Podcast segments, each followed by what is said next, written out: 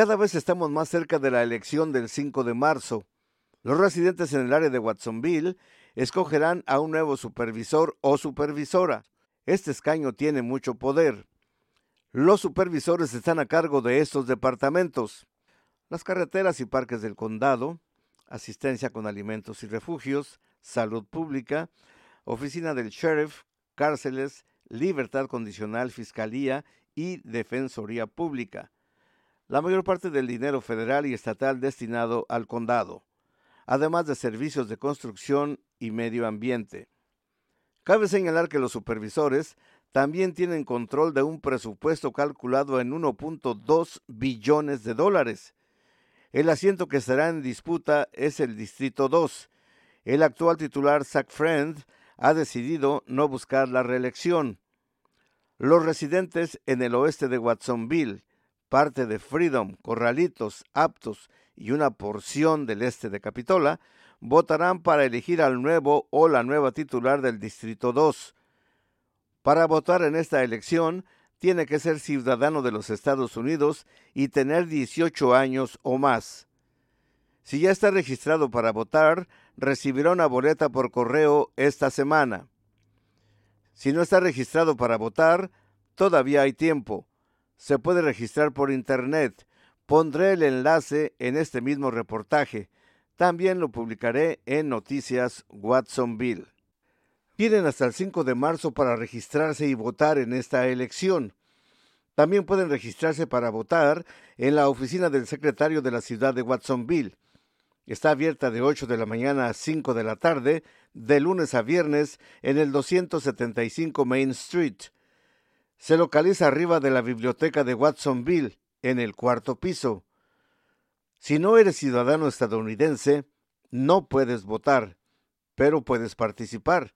Puedes informarte sobre los candidatos y compartir tus opiniones sobre los temas con tus amigos y familiares. Les presento a los cinco candidatos. Ellos son Kristen Brown, Tony Crane, Kim De Serpa, Bruce Jaffe y David Schwartz. Hace años, muchos residentes de Watsonville han dicho a nuestra organización de noticias la gran necesidad que tienen de recibir ayuda para la renta de vivienda.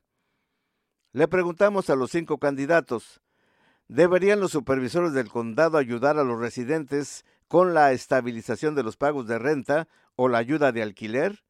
Si es así, ¿cómo? Kristen Brown y Bruce Jaffe dijeron que el condado debería dar más dinero a organizaciones como Community Action Board estos grupos ya tienen programas para ayudar con la renta. Ellos pueden distribuir la ayuda a quienes en verdad lo necesiten. Kim de Serpa y David Schwartz dijeron que este es un asunto de proveer viviendas a residentes del condado de Santa Cruz. El condado tiene que construir más viviendas para cumplir con la demanda. Tony Crane dijo no saber cómo es que el condado podría ayudar a los residentes con problemas de vivienda.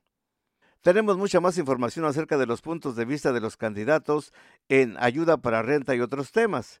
Esto lo encuentra en línea en nuestra guía electoral. Está en español y es gratuita.